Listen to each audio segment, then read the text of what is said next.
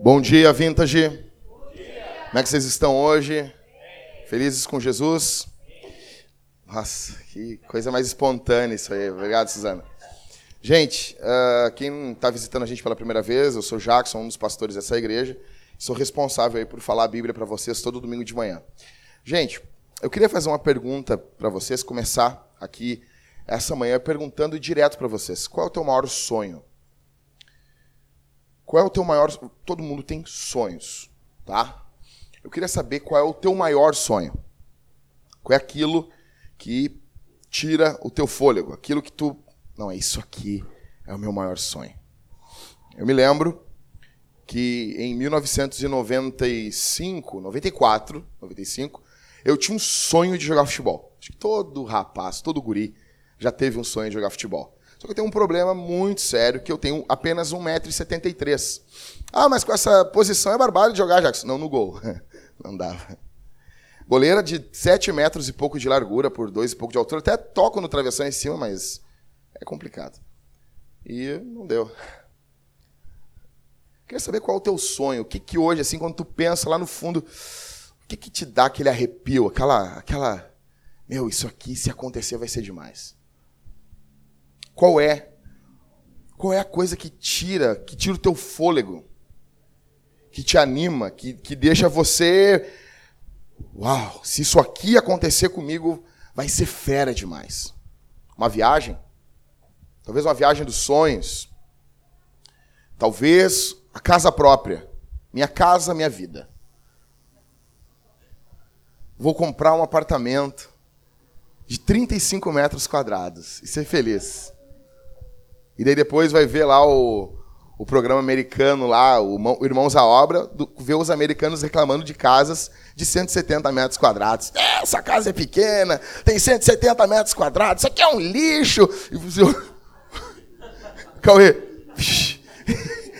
tu tá ali, cara, ali, uma casa de 25 metros quadrados com a sogra junto contigo, e tá feliz. Qual é o teu sonho, cara? Qual é o teu grande sonho aqui essa manhã? Gente, eu não quero parecer super espiritual, super espertão, o cara que, ó, como ele é santo, porque eu não sou.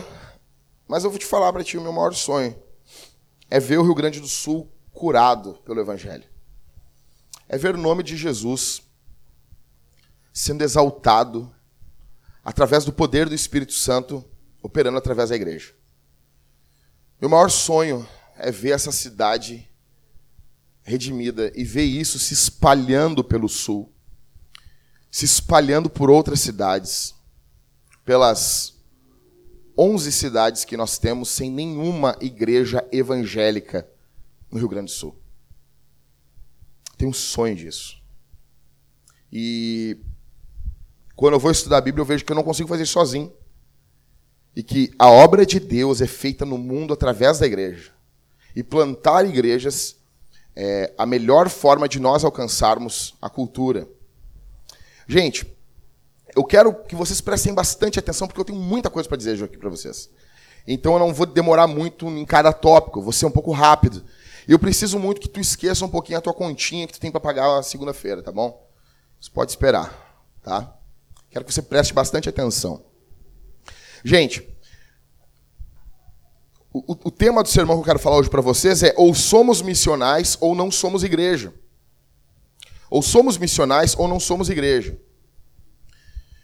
Há 50 anos atrás, quando a gente, quando a gente falava em missão, há 70 anos atrás, 1950, a década de 30, década de 20, começo do século 20, Primeira Guerra Mundial, um pouco antes, quando se falava em missão, a igreja pensava, missão é o que poucas pessoas fazem longe. Ricardo Agreste fala isso na palestra que eu passei para a maioria aqui dos membros aqui da igreja.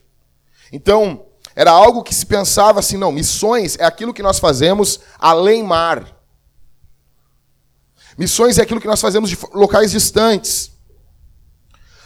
Em 1938, preste atenção, Leslie Newbegin, que foi, é o pai das igrejas missionais, ele é enviado em missão pela igreja da Inglaterra, ele é enviado para a Índia.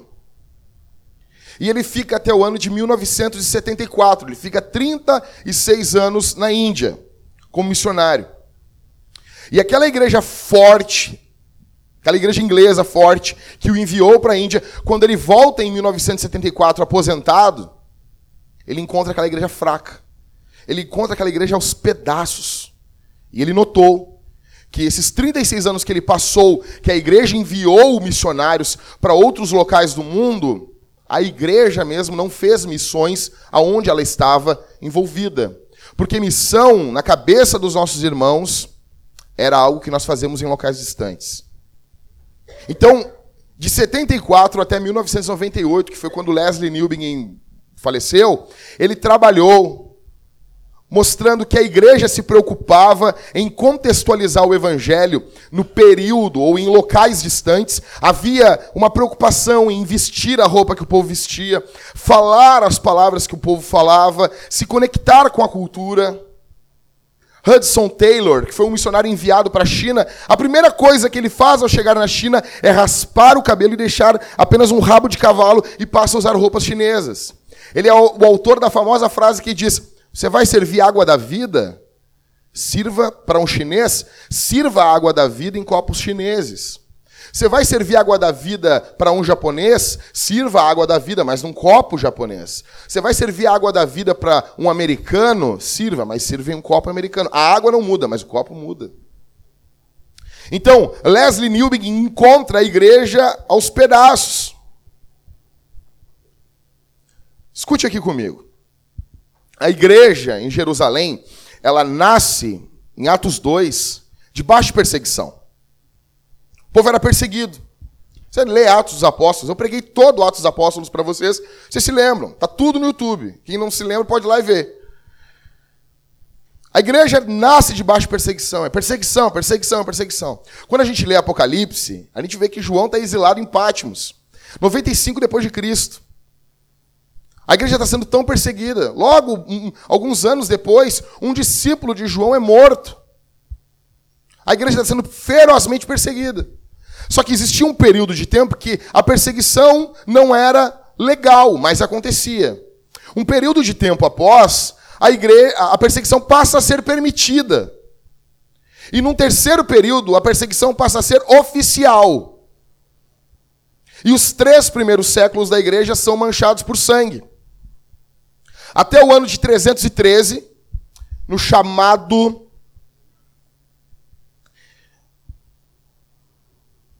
não é concílio de Édipo, é, é, um documento, me fugiu o nome agora, que Constantino assina impedindo a perseguição contra a igreja. Então imagine vocês, do ano 33, 35, há uma variação aí, até o ano 313, quase 300 anos de perseguição à igreja. A partir do ano 313, a igreja passa a viver em harmonia e em tranquilidade. A partir de 313, a igreja passa a ser a protagonista da história. Não é Constantino que declara a igreja a religião oficial do império, é o próximo imperador. Então, a partir de então, a igreja que era perseguida passa a ser glamorizada. A igreja passa a ser, então, agora, a religião oficial do Império Romano. E essa visão privilegiada durou mais de 1500 anos, até o começo do século 20. Nesse período tem-se a ideia de cristandade. Você já notou que a gente vai ver as artes de 1200, 1300? Por exemplo, essas artes que nós colocamos nos quadros aqui. Tem artes aí que tem mais de 300, 400 anos. Tem algumas que são de 1200. Porque quando um artista ia produzir algo, a cosmovisão dele era cristã. A igreja dominava o que era pintado, a igreja dominava o que era cantado, a igreja dominava tudo. Então se entende que missão não é o que a gente faz na cidade. Missão é o que nós fazemos além mar. Porque onde nós estamos é tudo evangelizado. Tudo cheira a cristianismo. Só que hoje não é assim.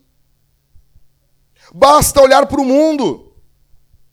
Domingo, você acha, você acha que os jogos no comecinho do século XX eram no domingo? Óbvio que não. Porque domingo é o quê? O dia do Senhor. Você nota que a gente vive num período que, por exemplo, eu peguei uma época que domingo fechava tudo. Agora já não fecha mais. A, co a cosmovisão das pessoas foi cada vez mais diminuindo. Não, domingo. Quando eu era criança, quando começou essa ideia de se trabalhar no domingo, eu me lembro da minha mãe. Minha mãe nem era cristã, minha mãe, que horror isso! Trabalhar no domingo. Por quê? Porque ela vem de um contexto cristão, em que domingo é o dia do Senhor. Então agora nós temos jogos. A votação é no domingo. Essa é a maior prova que o governo não respeita o dia de culto. Por que, que nos Estados Unidos a votação é na terça-feira? Porque lá o cara não podia ser nem, nem na segunda, porque ele tinha que ir no culto. E ele tinha que viajar, talvez ele ia viajar mais de um dia para poder votar. E até hoje a votação deles é na terça-feira. Hoje nós temos jogos no domingo. Hoje as pessoas trabalham no domingo. Porque, gente, eu não estou falando aqui não é para ter jogo nem trabalhar no domingo, tá? Quem quiser saber sobre o que a gente pensa sobre o dia do Senhor, tem a série dos Dez Mandamentos lá. Mas o que eu estou querendo dizer é que o mundo hoje, a gente já não tem uma posição privilegiada no mundo hoje. A televisão, no começo da televisão, ela não desafiava os valores cristãos. Hoje desafia o tempo todo. Hoje é zombaria com o nome de Jesus o tempo todo. Acontece. Não, antes de falar que. Tanto, tanto, alguém de vocês aqui já viu Ben-Hur? Não agora esse Ben-Hur aí, falando o, o da antiga. Da antiga, já viram? Alguém aqui já viu uh, bom, Os Dez Mandamentos? Né? Uh, outro filme, o. Esqueci o nome, mas são todos os filmes da década de 50, 40, 50, olha aqui para mim, são filmes aonde o tema é o cristianismo. O tema é o cristianismo. Por que isso, gente? Porque a igreja domina as artes, tem muita influência. Acontece que isso vai se esvaindo. Agora nós vivemos num mundo hostil ao evangelho. Você vive num mundo que não está sendo influenciado por valores cristãos. Só que nós não estamos acostumados a viver nesse mundo. Porque tudo que a gente lê é de teólogos ou teólogos que nós lemos que escrevem hoje, eles são influenciados por teólogos que viveram num período, presta atenção, em que a igreja dominava a história. Vamos ler reformadores. Os reformadores estão no mundo onde a igreja dita as coisas. Vamos ler uh, São Tomás de Aquino, 1200 depois de Cristo. A igreja está dominando. Tudo, nós não estamos acostumados a viver num mundo onde as pessoas esculacham Jesus. Onde as pessoas zombam de Jesus. Você não está acostumado, eu não estou acostumado. Nós não estamos, estamos acostumados a viver num mundo como esse. Mas nós vivemos hoje num mundo hostil ao Evangelho, hostil à igreja. Nós não estamos acostumados a viver num mundo onde não somos os protagonistas da história. E queremos, e várias vezes nós falamos em debates sobre os períodos áureos do cristianismo. O cristianismo inventou, a igreja inventou a universidade. E hoje a gente vê a universidade esculachando a igreja. A igreja inventou o hospital. E hoje nós vemos o ateísmo, os ateus ridicularizando a igreja, sendo que isso é uma criação nossa. E nós estamos perdidos nessa guerra. Nós andamos na rua, eu estou andando na rua lá, e quando de repente tem dois caras se agarrando. Como é que eu faço? Eu grito, Malafaia, me ajuda? Ou, eu aponto e digo assim, é isso que eu quero curar? O que eu vou fazer? Porque a gente não sabe como se portar. Porque a gente vem de um período onde isso jamais acontecer, ia acontecer. O homossexual jamais pensaria fazer uma coisa dessa. Porque ele está num mundo onde a cosmovisão, onde o pensamento maior, maioritário, não sei se majoritário, o que está dominando ali, é um pensamento cristão. Só que hoje não é mais assim. Não é mais. Ao sermos missionários no Oriente, nós perdemos o Ocidente. Ao enviarmos missionários, ao nos preocuparmos com as terras distantes, nós perdemos a nossa terra também. Enquanto muitos se perguntavam se a África poderia ser salva, Leslie Newbing vai se perguntar: será que o Ocidente pode ser salvo?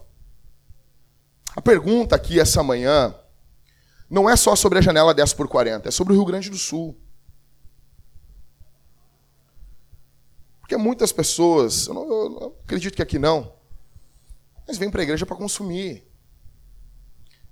Vem para a igreja para receber uma bênção, para receber um up para sair na segunda e vencer. Gente, quero que tu te ferre, cara. Não estou preocupado. Claro que eu vou ficar, vou orar por ti. Ah, ele precisa de um emprego, amanhã vai sair para procurar um emprego. Ora por mim, pastor, eu oro. Vai lá, vai, vai, ganha teu emprego. Amém. Mas essa não é a grande jogada da história. Esse não é o grande dilema.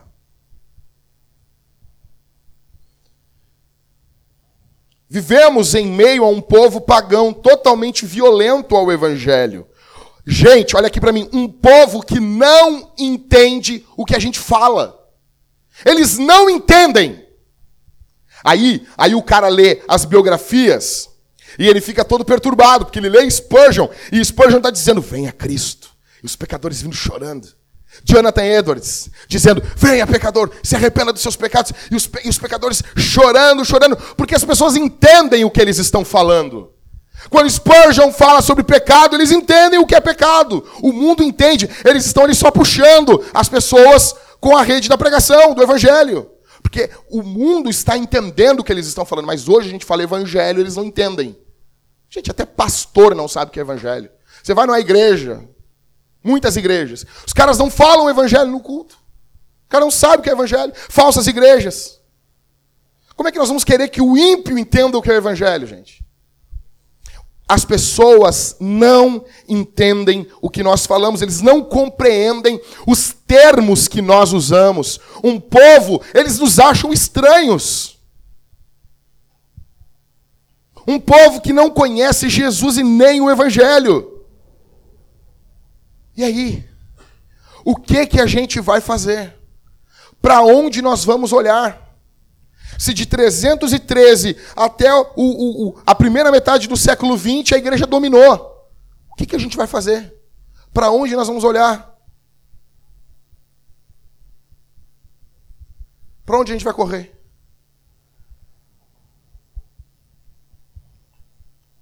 Precisamos olhar para como a igreja viveu até o Édito de Milão. É o nome do documento, do, do documento assinado por Constantino. Precisamos voltar para as Escrituras, mais principalmente para Atos dos Apóstolos.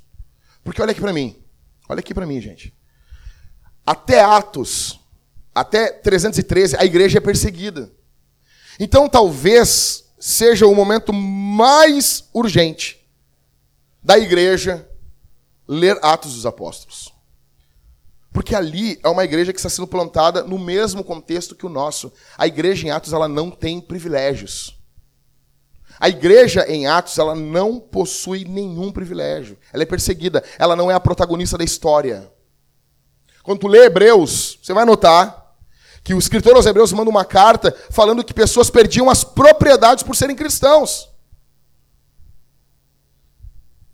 Então, gente, quero que vocês leiam um texto comigo em Atos, capítulo 17. Atos, capítulo 17, verso 16.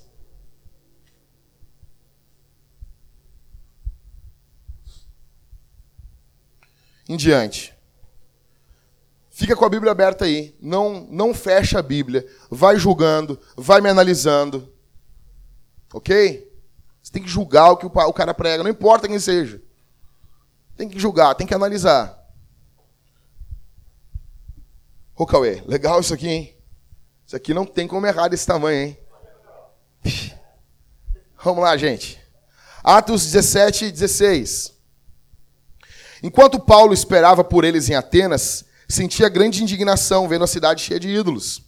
Por essa razão, discutia na sinagoga com os judeus e os gregos tementes a Deus, e todos os dias na praça com os que ali se achavam. 18. Alguns filósofos, epicureus e estoicos puseram-se a debater com ele. Uns perguntavam: O que esse falador quer dizer? E outros diziam: Parece ser um propagador de deuses estranhos, pois Paulo anunciava a boa nova de Jesus e a ressurreição. Então o tomaram e o levaram ao Areópago e disseram: Podemos saber que ensino novo é o que falas? Pois estás nos anunciando coisas estranhas, portanto queremos saber o que é isso. 21. Todos os atenienses, como também os estrangeiros que ali residiam, não tinham outro interesse a não ser contar ou ouvir a última novidade. Então Paulo ficou de pé no meio do Areópago e disse: Homens atenienses, em tudo vejo que sois excepcionalmente religiosos. Porque ao passar e observar os objetos do vosso culto, encontrei também um altar em que estava escrito ao Deus desconhecido.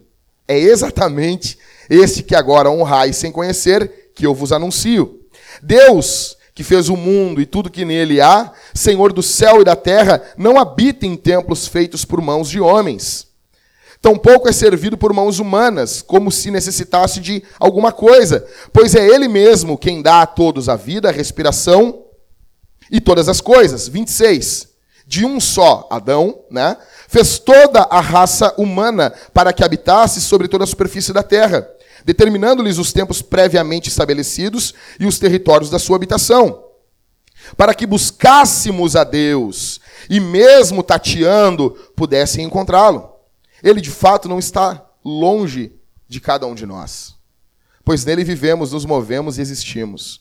Como também alguns dos vossos poetas disseram, pois dele também somos geração.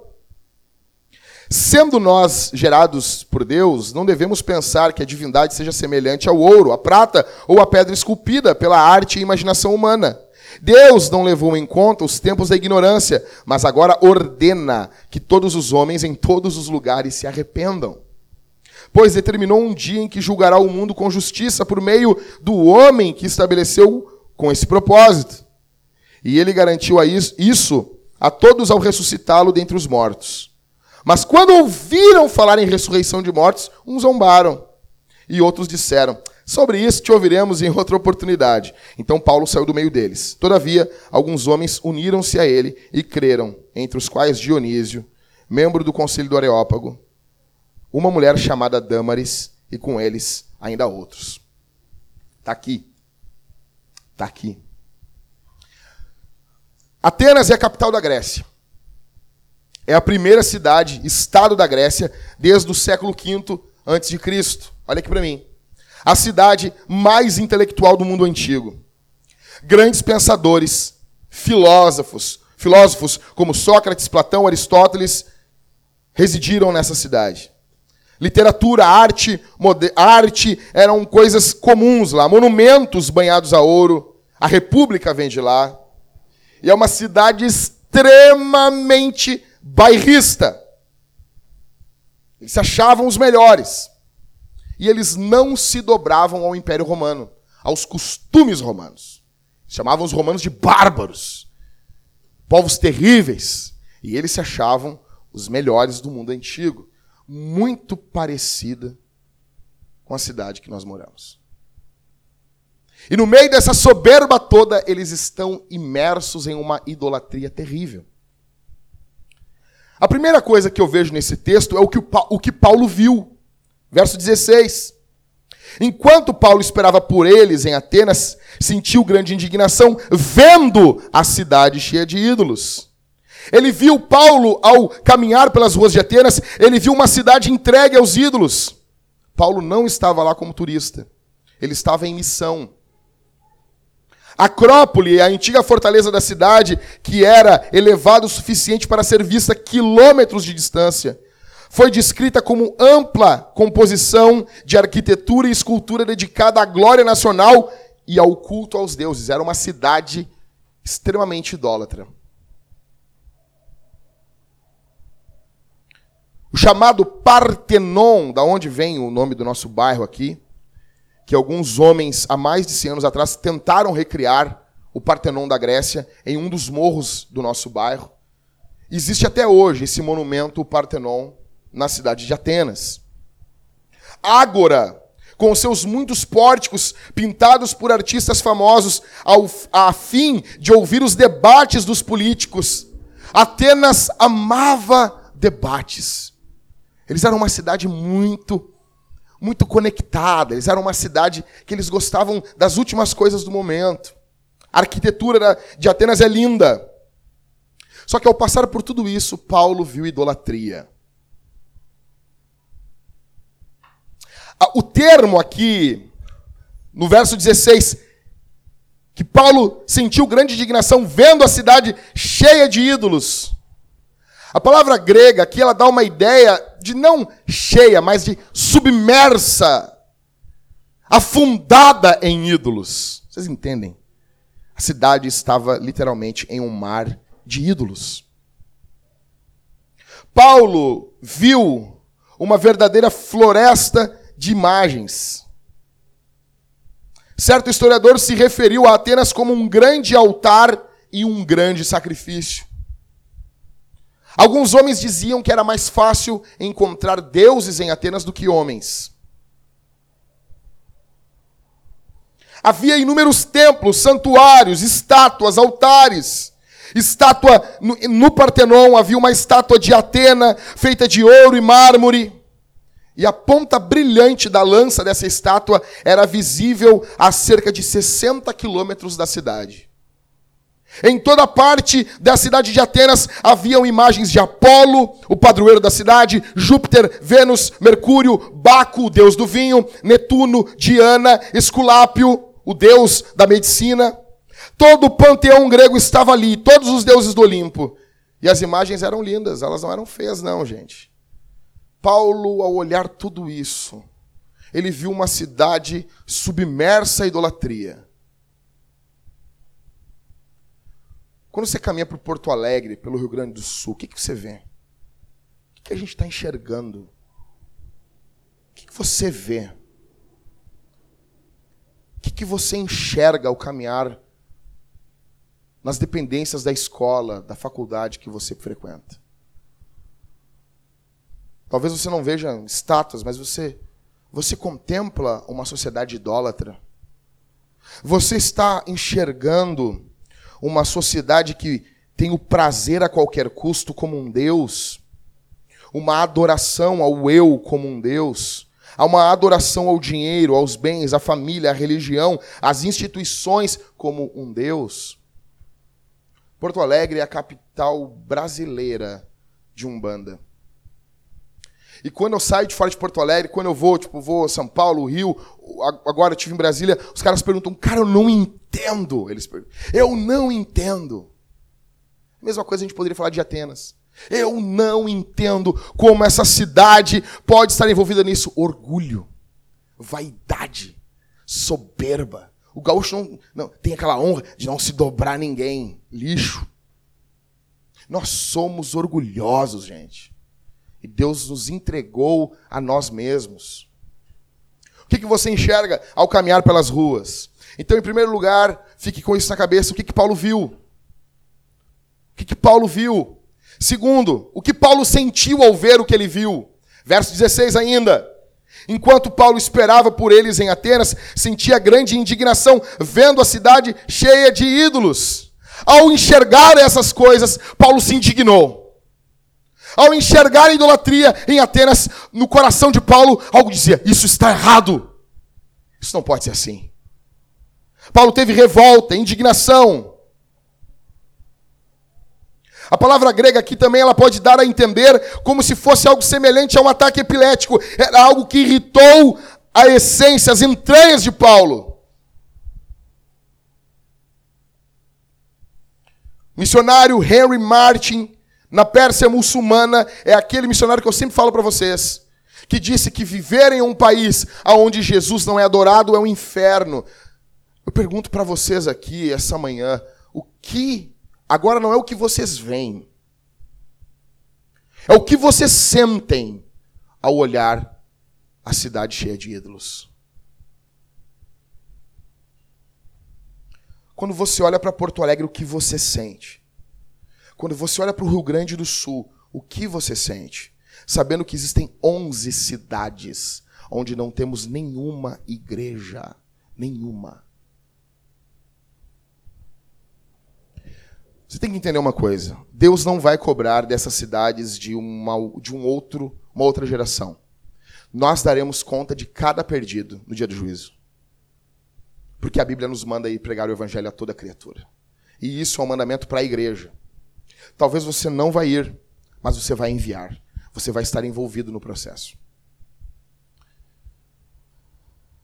Quando você olha para o nosso bairro aqui, Porto, Partenon, o bairro onde a nossa igreja está, está onde está, está o maior centro de umbanda da América Latina, aqui no bairro. Aonde são feitos rituais e isso é transmitido por alguns canais de TV. Eu falo com o pessoal. Você lembra da lista telefônica? Nem tem mais isso. A parte de trás da lista telefônica estava o quê? Uma propaganda de alguma igreja? Não. Era propaganda de um centro de umbanda. Quando eu falo, pessoal, uns amigos meus do Rio de Janeiro, quando eu estava no Rio agora, na conferência da Atos, e eu falo com outros plantadores, eu disse, cara, lá em Porto Alegre é tão tenso que os programas de Umbanda têm programa de TV. E eles, não, não acredito. Eu disse, é verdade. Dependendo do dia, eu estou chamando o nego da Universal de irmão, porque é complicado. Quando você olha a idolatria da cidade, do estado, isso te deixa irritado? Isso muda alguma coisa em você ou você eu vou usar essa palavra porque eu quero e porque é essa palavra que deve ser usada. Você está cagando e andando para a idolatria da cidade. Eu vou repetir. Você está cagando, cagando e andando. Não gostou, não precisa voltar mais. É assim? Você não está nem aí, você é só preocupado com você. Você está só preocupado com a sua vidinha, em se safar no final do mês.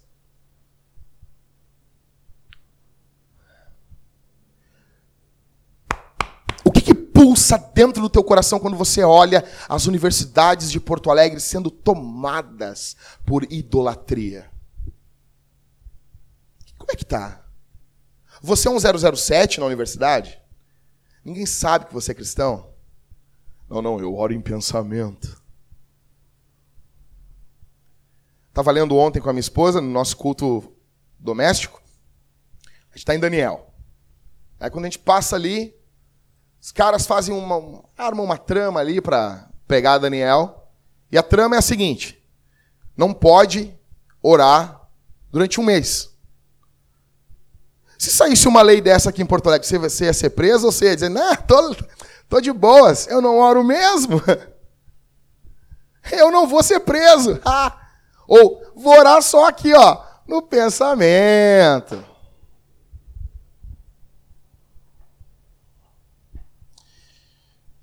Você tem a obrigação de ter um sentimento profundo pela cidade, porque esse é um sentimento conforme Jesus. Jesus encarnou a nossa natureza. Em missiologia, nós chamamos que isso é uma atitude encarnacional encarnar a dor do outro, é assumir, é ter empatia com a cidade. Então, em primeiro lugar, o que, que Paulo viu? Em segundo lugar, o que, que Paulo sentiu? Em terceiro lugar, com tudo isso, o que, que Paulo fez? Paulo viu idolatria, Paulo sentiu indignação. Aí o que, que Paulo fez? Reclamou no Twitter. Vou xingar muito no Twitter hoje. Fez textão no Facebook. Foi isso. Paulo ficou lamentando, dizendo: não dá. Porque a igreja aqui está num contexto totalmente igual ao nosso, gente. Paulo não ficou chorando, Paulo não ficou somente irritado. Paulo se irritou, mas ele não foi somente isso. Paulo não ficou desanimado. É muita idolatria. Paulo não ficou apavorado. Não. Paulo foi, foi para finalmente. Paulo é Galdério, meu. Paulo ali puxou ali puxou um três listre, puxou um mate ali, deu uma roncada e é nós. Paulo falou com verso 17 e 18. Por essa razão, ó, por essa razão, olha só, cara, eu amo o Lucas. Olha o jeito que ele está explicando, ó. Então aqui, ó, voltando 16. Enquanto Paulo esperava por eles em Atenas, sentia grande indignação, vendo a cidade cheia de ídolos. Paulo vê a cidade cheia de ídolos, se indigna. Aí, por se indignar, verso 17, por essa razão, por causa disso, ele discutia na sinagoga. Não discuta, ame apenas. O inferno, cara.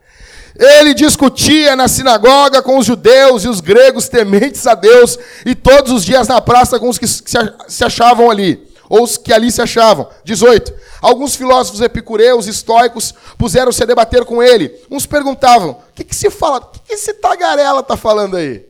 Outras traduções é tagarela mesmo. O que, que esse tagarela está falando? Esse cara não cala a boca. O que, que esse cara que esse cara que não, não fecha a matraca está falando? E outros diziam: parece ser um propagador de deuses estranhos, pois Paulo anunciava a boa nova de Jesus e a ressurreição. Então, aqui, judeus tementes a Deus. Como é que Paulo discutia com os judeus tementes a Deus? Tementes a Deus. Qual local? Verso 17. Onde? Sinagoga. Paulo entrava dentro do ambiente religioso ali. Aí, quando Paulo vai para a Ágora, ele não só discute dentro da igreja, vamos tentar entender aqui a, a, a sinagoga como dentro do ambiente religioso, mas ele também vai para fora. Ele tem essa pegada atracional, que é o convite, vem ouvir sobre Jesus. Mas ele também tem a pegada missional, que é ir até aonde a missão está. Filósofos epicureus estoicos, para simplificar, para entender. Os epicureus, eles enfatizavam que, o quê? O acaso, a fuga. Eles enfatizavam o prazer. Os epicureus não acreditavam em julgamento final e nem na vida após a morte. Eles só queriam prazer aqui e agora. Não é igual à nossa época. É igualzinho. Já os estoicos não. Eles enfatizavam a fatalidade, a submissão de suportar a dor, o determinismo cego, os ultracalvinistas aqui.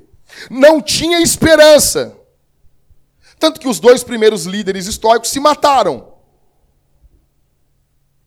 Paulo pregou numa igreja e pregou na praça e numa universidade. Então Paulo aqui prega na igreja, Paulo prega na praça e Paulo prega na universidade. O termo tagarela aqui, resumindo, a palavra grega dá para dar uma ideia de mendigo. O que, que esse lixo veio aqui falar para nós?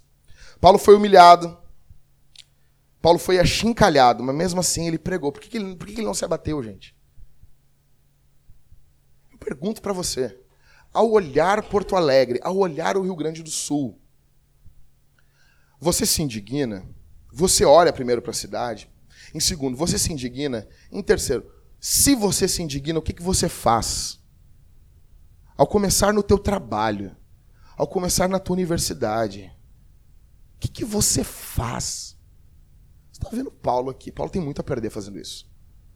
Você acha que só tu que tem algo a perder? Ah, mas se eu fizer isso, eu vou me dar mal. Bem-vindo ao cristianismo. Bem-vindo ao time. Em quarto, então, em primeiro, o que, que Paulo viu? Em segundo, o que Paulo sentiu. Em terceiro, o que Paulo fez, ele discutiu. Em quarto, o que, que Paulo pregou? Verso 23 ao 31. Então, Paulo vê tudo isso e Paulo vai para onde? O Areópago. Areópago é um monte em homenagem ao deus Marte. Da onde vem o termo em inglês Mars Hill? Areópago. Ele vai e prega no palco principal da cidade. Olha aqui para mim. A igreja, desde a sua fundação, ela sempre procurou as principais, as maiores cidades para influenciar, porque é dali que a cultura afluía para as cidades menores. É dali que a cultura aflui para cidades menores. Aí Paulo vai como Jesus pregava em grandes cidades, Paulo está pregando agora na cidade mais importante da época, culturalmente falando, e Paulo vai para o principal palco da principal cidade da época. E ele chega lá, lá está um homem de Deus. Vamos analisar a pregação dele, do verso 22 em diante. Fica com a Bíblia aberta aí. Aí Paulo ficou em pé no meio do Areópago. Olha aqui para mim um pouquinho antes. O que, que Paulo vai fazer aqui? Paulo vai contextualizar o evangelho. Paulo vai imaginar como que um grego pensava, como que um ateniense pensava, e ele vai falar na linguagem desse cara. Ele não vai chegar ali e dizer: "A paz do Senhor, irmãos". Varão. Vaso. Primeiro que eu sempre quando falo assim vaso, eu sempre imagino um vaso do banheiro. varão. Imagina, tô lá, 16 anos, todos os hormônios estourando. Aí chega uma irmã para mim, eu preciso de um varão. Eu, meu Deus. Pode fazer um negócio desse com um jovem. Até, dia, até hoje eu acho que aquela guria estava me sacaneando. Verso 22. Então Paulo ficou de pé, no meio do Areópago, e disse: Homens atenienses. Por que ele começa falando homens atenienses? Porque é assim que Aristóteles falava. Não é fraco, não. O nego já abre. Paulo já abre com o pé na porta, meu. Cheguei aqui, eu sei onde eu tô. O jeito quando ele fala na sinagoga é de um jeito. Quando ele fala aqui é de outro, porque ele se. Paulo vai dizer, eu me fiz de, de, de louco para os loucos. Eu me fiz de tudo para controlar. Então ele chega ali, ele sabe onde ele está. E ele abre dizendo, homens atenienses. Os caras, opa, era assim que Aristóteles falava. Em tudo vejo que vocês são excepcionalmente religiosos.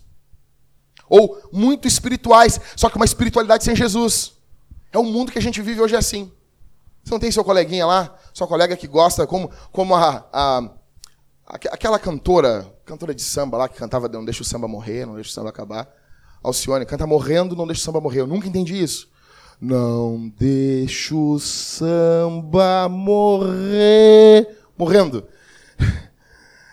E ela chegou no Jô Soares uma vez e disse assim: Não, porque eu amo borboleta, eu tive um sonho de uma borboleta, daí eu tatuei borboleta, porque borboleta, borboleta, e o Jô, que lindo, é isso mesmo. Aí chegam os teólogos no Jô, esfregam evidências na cara dele, e o Jô, não, não, não, isso aí é coisa da tua cabeça. O mundo, o mundo não é religioso, o mundo é extremamente religioso. As pessoas consultam horóscopo, gente. Gente, explodiu uma pessoa que consulta horóscopo, gente no dia de hoje? Cor amarela. Trate bem o seu colega de serviço. Cultive as amizades. Lembre-se dos seus amigos que nunca abandonaram você. Pomba, cara, todo mundo tem que fazer isso. A não ser que nem alguém comigo que está do, do, meu tamanho, do meu peso, não vai usar amarelo. Vai parecer um quindim enorme. Agora o resto. Aí seguindo. Verso 23. Porque ao passar e observar os objetos do vosso culto, encontrei também ali um altar que estava escrito ao Deus de. Cara, Paulo é muito ralado, cara. Encontrei um altar que estava escrito ao Deus desconhecido. É, eu venho falar o nome desse cara.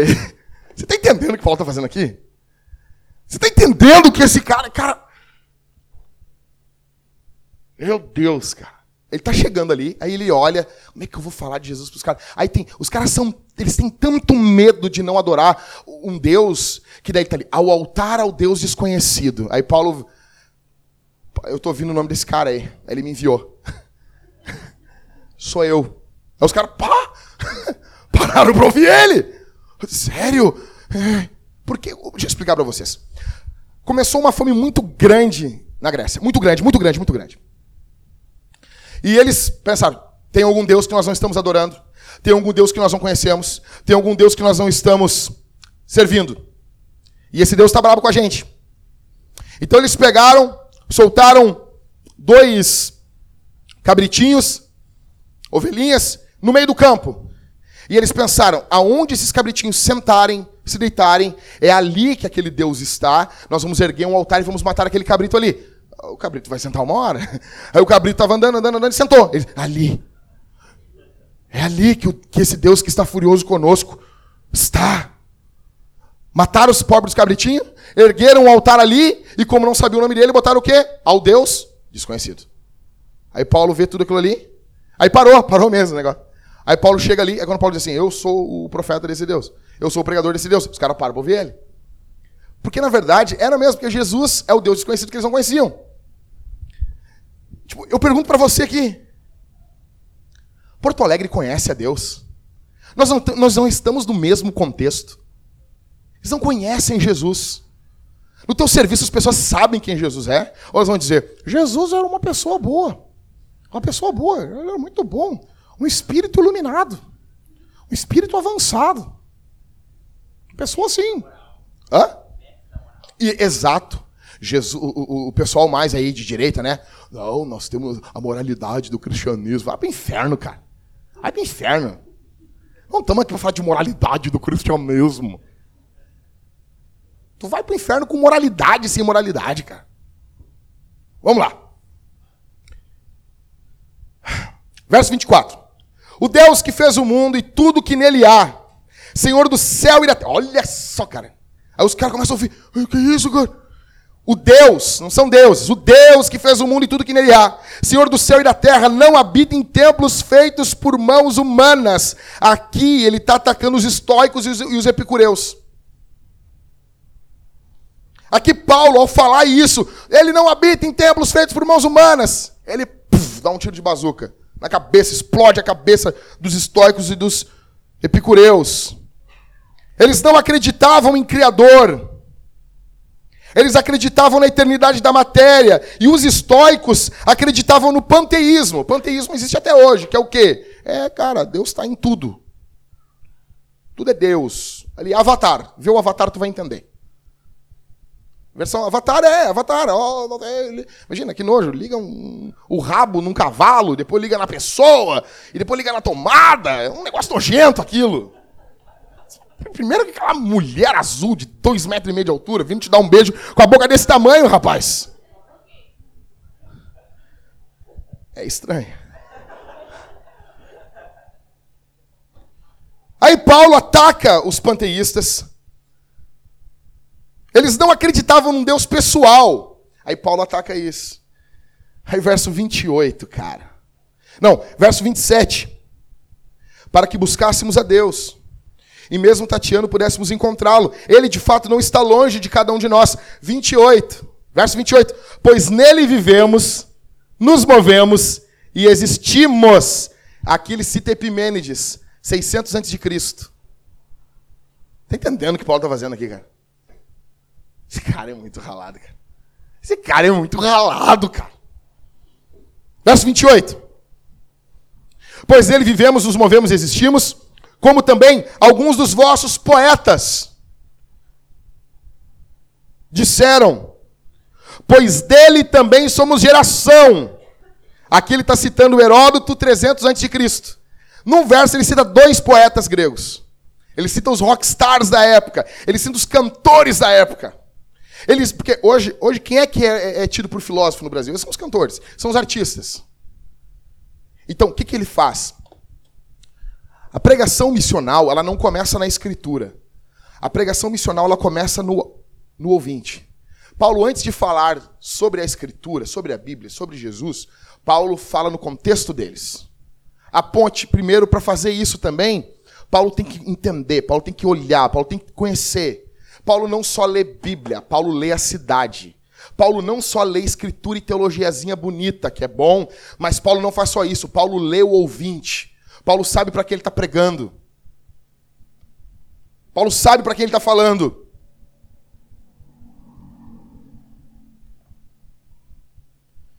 Paulo contextualiza o evangelho, fala na língua deles, cita os seus poetas, seus rockstars. Eu não estou aqui essa, essa manhã propondo para nós mudarmos a doutrina, mas contextualizarmos o estilo, a forma. A doutrina não muda, os métodos sim. Eu quero explicar para vocês que algumas pessoas dizem assim, Jackson, vocês querem inventar coisa nova. Não, cara. A igreja sempre se contextualizou, sempre. Até o século XIII, os cristãos ficavam em pé no culto. Não tinha banco. Imagina o primeiro cara, o Jackson lá do século XIII. Vamos botar uns bancos aqui? Misericórdia! Vamos adorar a Deus sentados.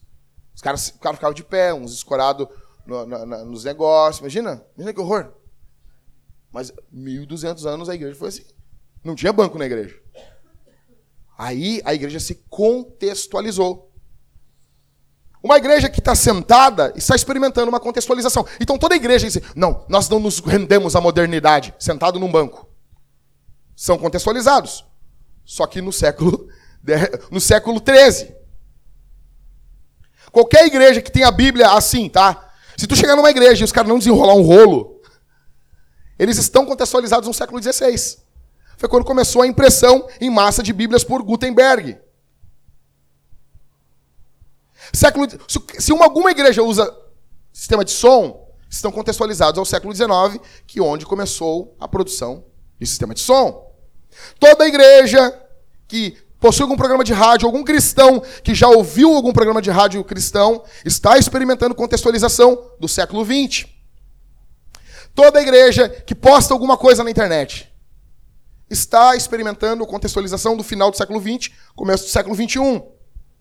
A grande questão aqui não é se a sua igreja é ou não contextualizada, mas a questão é a que período ela é contextualizada, porque toda igreja está contextualizada. A grande questão é, vamos nos contextualizar a que ano? Vou dar um exemplo para vocês, não estou falando mal, apenas estou citando. A Assembleia de Deus, ela está contextualizada em 1930.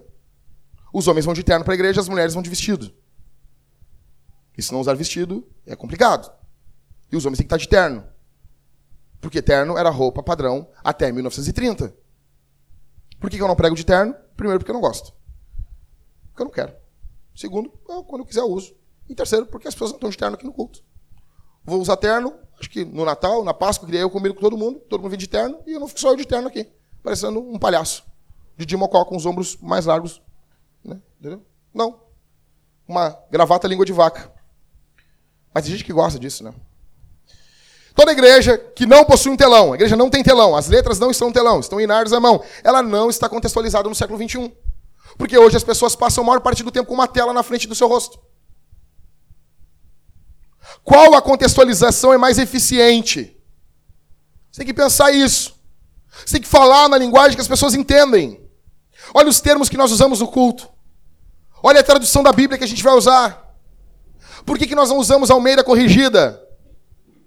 Você vai chegar em Cantares e vai estar lá. O meu amado é cândido e rubicundo. Ninguém entende isso. Se a minha mulher me falar isso, eu vou dizer, é tu. Quais são as roupas que nós usamos? Qual é o cabelo que você usa? Você usa tatuagem, você usa piercing, você está você tá dentro da cultura, você está contextualizado, você está dentro do que as pessoas estão vivendo. Eu não estou falando em pecado. Não seja estúpido. Por isso que uma igreja precisa ter um site, um, um canal bacana de YouTube, uma página no Facebook, Twitter, ou como diz a Luciana Gimenez, Twitter. Nós devemos compartilhar os nossos vídeos, fazer vídeos, compartilhar com a internet. Porque a primeira parte que é questão também é que as pessoas não desatualizaram aquele negócio do Facebook que para o vídeo. Então elas vão passar ali, o vídeo vai sair tocando. Então bota um vídeo no Facebook que as pessoas vão ver. Nós precisamos decorarmos a igreja, explicarmos a questão do evangelho não somente do púlpito, numa linguagem, você que está aqui essa manhã, querido irmão, nós estamos diante do Deus, Criador dos céus e da terra. Curve-se em adoração, proclame seu excelso nome. É? Abrace seu irmão, diga aqui, eu te amo. Isso é estranho para um ímpio. Por que nós não mandamos ninguém? Diz pro teu irmão que tu ama ele. Porque tu, não ama ele, tá? Entendeu? Primeiro de tudo isso. E por que isso é estranho um não cristão? Um não cristão não fica dizendo, pô, eu te amo, eu te amo. Vai amar uma mulher, cara. Aconteceu com um amigo meu, um amigo meu estava no culto, aí o pastor disse assim: olha para a pessoa que está do seu lado e diga, eu te amo! E ele olhou pro lado e tinha um cara, com uns 120 quilos, com uma barba desse tamanho, o cara estava assim. E esse meu amigo olhou, e ai, misericórdia. E, e daí ele ficou, mas ele era um cara muito piedoso. Ele passou o culto inteiro. Eu preciso falar, eu preciso falar. Já tinha passado uns 25 minutos. E ele lutando. Aí ele se virou para esse cara. Isso aconteceu, gente. Ele se virou para esse cara. Eu te amo. E o cara, ei meu, vai amar uma mulher, rapaz. Eu recém cheguei aqui, cara. Eu não te conheço. Sou pedreiro. Eu não sei o que está fazendo aqui, cara. Como assim me ama, rapaz? Quais são as marcas de uma igreja missional? Então a diferença de uma igreja missionária, a igreja missionária é uma igreja que ela vai fazer o quê? Ela pensa em missão além mar. Ela pensa missão, missão é o que fazemos na África, missão é o que fazemos na Índia, missão é o que fazemos na China. A igreja missional, ela entende que a missão começa na porta de casa, dentro de casa, onde eu estou. A missão começa onde eu estou. Por quê? Porque o pai enviou o filho. O Pai e o Filho enviam o Espírito Santo. O Pai, o Filho e o Espírito Santo, a, a, a Trindade, enviam a igreja. Jesus disse isso em João: assim como o Pai me enviou, eu envio a vós. Nós fomos enviados. A igreja de Atos entende isso. Aonde eles vão, eles são missionários. Então, quais são as marcas de uma igreja missional correndo bem rápido? Em uma igreja missional há uma compreensão básica de que a igreja, a família, existe para ser enviada em missão por Deus. Nós não existimos aqui para nós. Por isso que nem toda igreja reformada é missional. Por isso que quando fala, ah, que legal que a igreja é reformada, dependendo, é uma porcaria. Por quê? Porque os caras vivem ali para falar de catecismo, são, ah, teologia reformada, mas não é, não é um calvinismo que vai para a rua. Ou então os arminianos, não é um arminianismo que vai para a rua. É só para debatezinho tolo, idiota. Isso não serve. Se as demandas da nossa teologia não comunicam para fora, elas não prestam. Em uma igreja missional, há uma compreensão básica de que, de que essa igreja família, igreja família, existe para ser enviada. Nós somos chamados para fora do mundo para adorar a Deus, para que possamos ser enviados ao mundo, para convidar os outros a adorarem a Deus. Nós estamos constantemente indo à cultura, chamando a cultura ao arrependimento. Nós não estamos abandonando a cultura. Nós não estamos dizendo, essa cultura é muito promíscua, é muito podre, é muito desgraçada, então eu não quero ter contato com ela. Ontem, quando eu estava dentro do Bourbon Ipiranga, estava caminhando com a minha esposa, porque eu tenho uma mulher, porque eu gosto de mulher, e eu estava eu estava caminhando ali com a minha mulher, porque eu não sou padre, eu sou casado, graças a Deus. Se você não casou, case, porque é uma coisa muito boa. Eu estou caminhando com a minha esposa ali dentro do Bourbon Ipiranga, daí passou dois caras barbudos se abraçando, se alisando. Eles fazem questão de fazer isso. Se fosse há 50, 60 anos atrás, o que eu ia fazer? Eu ia tocar terror nos caras, meu. Mas a igreja já não domina mais a cidade. Eu não posso achar que eu estou em século XVI, no século XVIII. Eu preciso olhar lá para o período de Paulo. Quando Paulo está em Atenas, cara, era uma pegação geral. Porque os valores ali não são cristãos. Eu preciso amar essa gente. Eu preciso comunicar o evangelho. Chamá-los ao arrependimento, óbvio. Mas eu preciso ter contato com essa gente. Eles são o meu campo missionário. Por isso que eu não vou passar por eles, não vou fazer careta.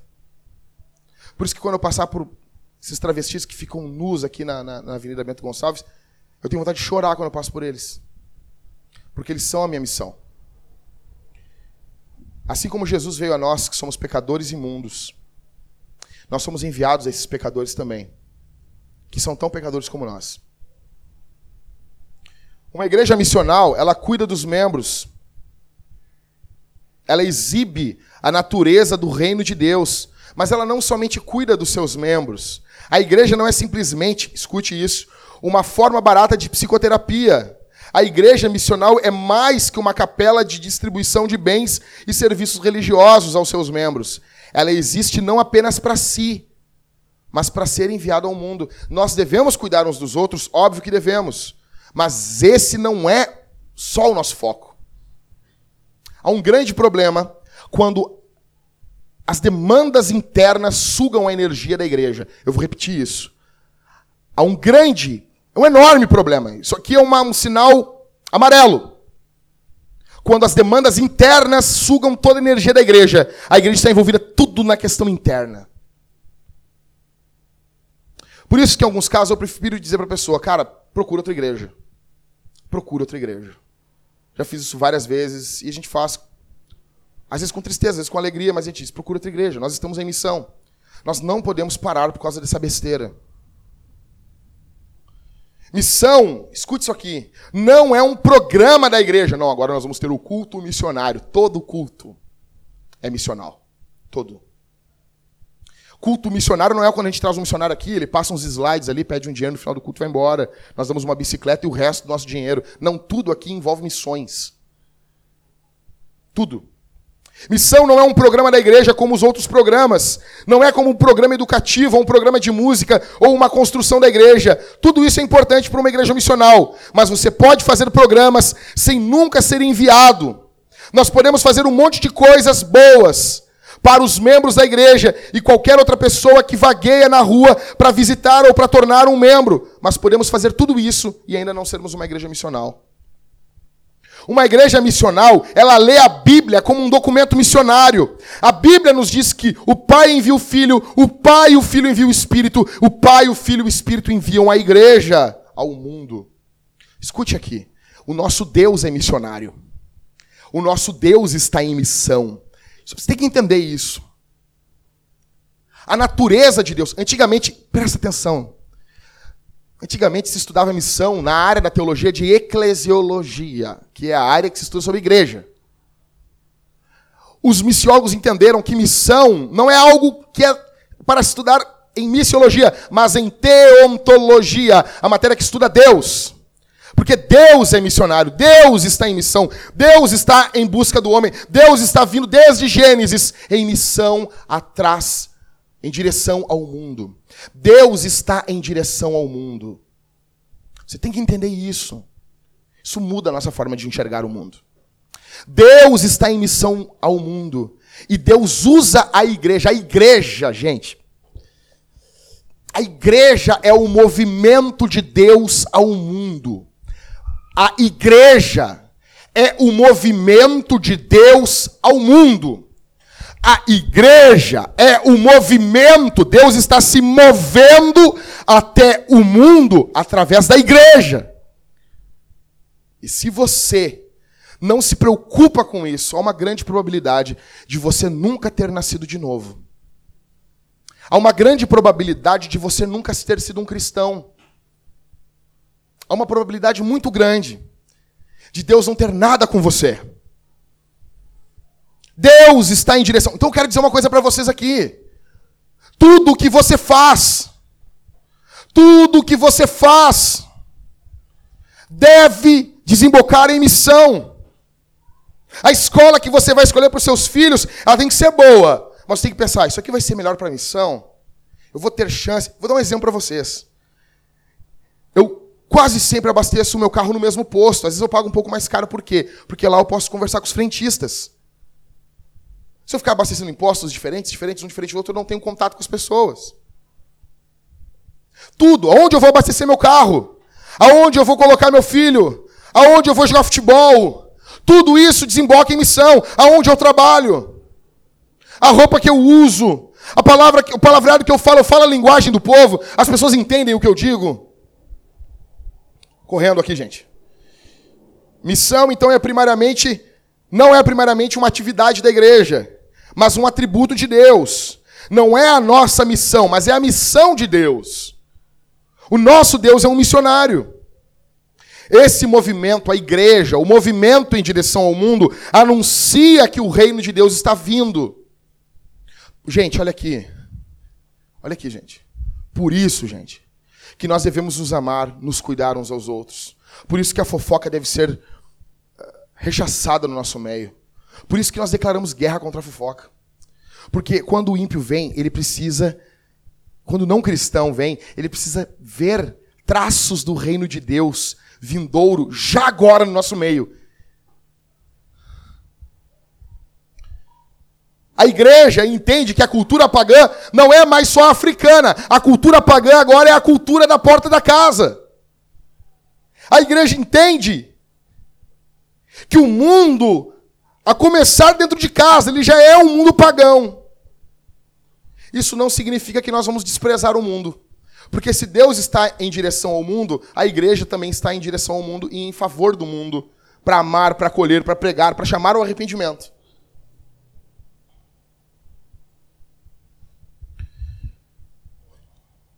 O fato é que uma igreja que não é missional provavelmente não seja igreja.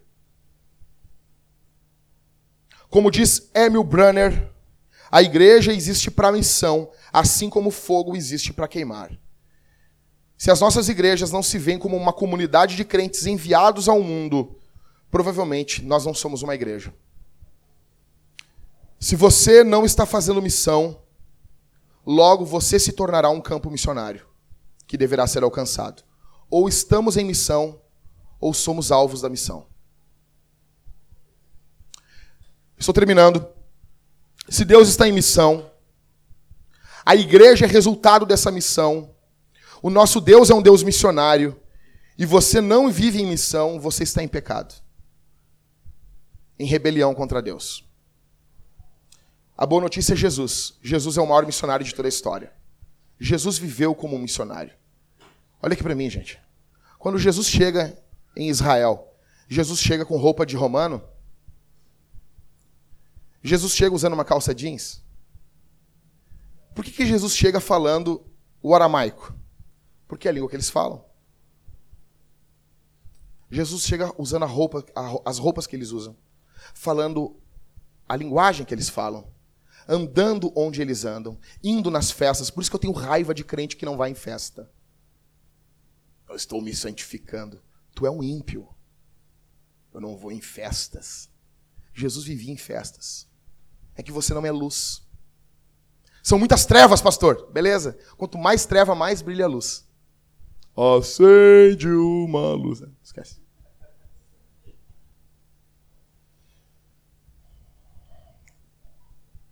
Eu, tô, eu encerro dizendo que Deus está em missão. E a missão não é algo que começa em você. E eu quero que você preste atenção aqui, o finalzinho. Deus vai, Deus vai terminar a sua obra missionária no mundo. Com você ou sem você. Eu não estou aqui fazendo um apelo para você fazer missão. Eu estou dizendo uma coisa, gente. Deus está em missão. Essa igreja, ela é uma igreja missional. E nós estamos dispostos a acabar com a nossa igreja, a transformá-la em uma igreja que não é missional. Porque no momento que não formos uma igreja missional, deixamos de ser igreja. Missão é algo que Deus vai fazer. Eu não estou perguntando e não estou preocupado se você concorda ou não. Jesus vai fazer sua obra com você ou sem você, comigo ou sem eu. Jesus vai fazer a sua obra com o Jackson ou sem o Jackson. O privilégio é meu de estar dentro disso aí. Que Deus está em missão. Então, o que eu convido você hoje é para fazer parte de um movimento que começou lá em Gênesis 3, quando na viração do dia Deus vem até o homem, porque o homem não tem como ir até Deus. Deus vem até o homem. Deus vem em missão e prega o evangelho para o homem em Gênesis 3,15. Quais são os inimigos da igreja missional? Egoísmo. Se você for egoísta, você é nosso inimigo. Se você viver uma vida egoísta, você não é bem-vindo aqui. Se você, ah, pastor, eu estou arrependido. Ok, vamos andar juntos. Mas se a sua vida, se o seu estilo de vida é egoísta, você, por favor, não volte mais aqui. E eu falo isso, não estou falando aos visitantes, falando principalmente aos membros. Se você é vaidoso, se o que mais importa para você é a sua imagem pessoal, por favor, vá embora. Orgulho. Se você não pode ser confrontado, se ninguém pode chamar a sua atenção, se falar um ai para você, você já está indo embora, por favor, gente, não volte mais aqui. Se você gosta de disputas, se você está aqui como um cabrito no cio, usando, querendo bater com os cascos contra os presbíteros, gente, aqui não é lugar para você. Se você é avarento, se o dinheiro é tudo para você e você não vê o dinheiro como uma forma de fazermos missão, se você sempre tem desculpas, gente, aqui não é o lugar para você. Se você é invejoso, se você não pode ver a alegria dos outros, se você não tem alegria em ver não cristãos se convertendo e a igreja se tornando um mini caos, porque uma igreja missional é um mini caos. Porque sempre temos que mudar coisas, porque pessoas estão chegando e precisam ser cuidadas. Se você não vê dessa forma, por favor, nos deixe trabalhar. Nós temos um grande problema, gente, que é o pessoal que cresce na igreja. Chegar hoje para uma pessoa que não que não há, não vem de igreja nenhuma, mas prega o evangelho para ela e fala: "Aqui é Jesus. Isso aqui é um culto, isso é Bíblia", e vai ensinando o evangelho, e a gente vê Jesus sendo moldado na vida da pessoa. Aí o crentão de 10, 15, 20 anos, não, não, não é assim não. Não é assim não. Tô triste. Não é desse jeito. Um atravanco para a missão. Nós estamos em missão. Nós queremos alcançar o mundo, gente. Nós queremos mudar o mundo. E o primeiro mudança, a maior caminhada do mundo começa no primeiro passo, gente. Vamos estar em missão. A religiosidade viciada e acostumada, ela é um terror para a igreja. Ela mata a igreja. Alguns ignoram o que eu estou falando aqui. Vou dar um exemplo ontem, gente. Nós tivemos uma festa aqui. Uma festa caipira. Uma coisinha boba. Só que as pessoas não entendem que isso, isso faz parte da missão. Porque nós não só nos levantamos, gente, olha aqui para mim. Nós não só nos levantamos para pregar no domingo. Nós queremos dialogar com essa cultura nos outros dias da semana. Nós queremos servir um banquete, comida para as pessoas virem, dançar, se alegrar, rir. E as pessoas diziam ontem assim: Eu vou voltar aqui na igreja. Coisa boa tá com vocês. Que missão. Mas para o crentão de igreja há mil anos, isso é bobagem. Isso é bobagem, porque não é culto. Porque não tem ninguém pregando, porque não dá arrepio. Porque não dá aquele, aquele frisson. Não entende que hoje, escute aqui, hoje nós precisamos. Gente, vamos segunda-feira ver esse filme aí, Duncan, Durkin. Como é que é o nome, Matheus? É um filme de guerra. Não sabe? Se o Matheus não sabe, não existe. Não, porque o Matheus sabe tudo, gente. Quando eu pergunto alguma coisa para o Matheus, Matheus, como é que eu faço isso no meu computador? E o Matheus diz assim, não sei. Me dá uma tristeza tão grande. Beleza, tem um lançamento de um filme sobre a, sobre a Segunda Guerra Mundial, se não me engano. Vamos todo mundo ver? Vamos. É o momento de você convidar o seu colega de trabalho. Porque ele vai ver a forma como os cristãos se tratam, se amam. E a forma como eles se amam, fecha, se amam, fecha com o que Jesus disse: Eles vos conhecerão se vos amardes uns aos outros. É uma forma de fazermos missão, é uma forma de estarmos em missão, andarmos juntos. Hoje, a arma, a arma mais poderosa que nós temos para a missão chama-se igreja. As pessoas não querem só ouvir o Evangelho, mas elas querem ver o Evangelho. E como diz Mark Dever, a igreja é o Evangelho visível. Elas precisam ver o Evangelho na sua e na minha vida. E a igreja mostra a sua alegria nas festas, nos convívios, nos encontros durante a semana. Por isso que a Bíblia diz, em 2 Coríntios em Atos 2,47, que a igreja caía na graça do povo. Por que, as pessoas se convertiam? Não só por causa da pregação de Pedro, mas porque a igreja era acolhedora. Eles vinham de um mundo hostil. Chegavam ali, tinham pessoas que davam a vida por eles. Tinham pessoas que estavam cuidando dos mais fracos. Isso é uma igreja missional. Nós estamos em missão. O Espírito Santo está nos chamando ao arrependimento aqui essa manhã.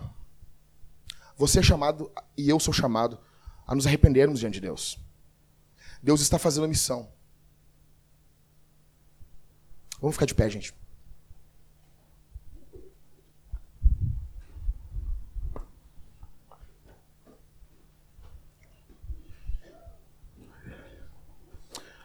Pai, obrigado por tua palavra. Obrigado pelo teu evangelho. O Senhor nos chama ao arrependimento esta manhã.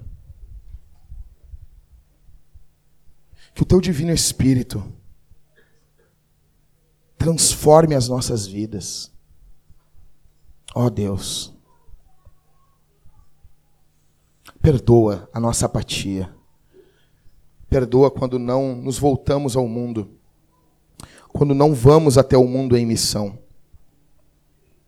quando não estamos em direção ao mundo. Nos perdoa, Senhor. Nos perdoa, Senhor.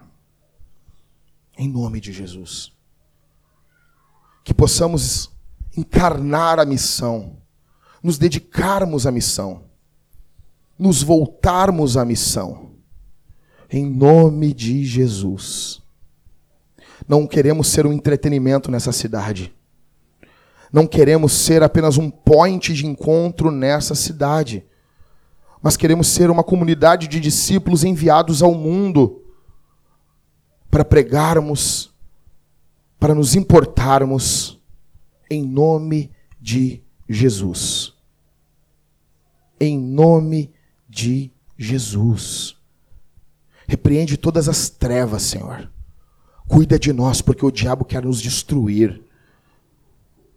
Não permita, Senhor, que os demônios nos esmaguem, mas que pelo poder do teu espírito possamos invadir esse mundo em missão e proclamarmos Jesus para a glória de Deus Pai no poder do Espírito Santo.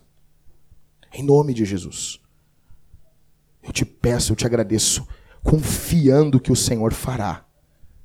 No nome de Jesus. Amém e amém. Bye.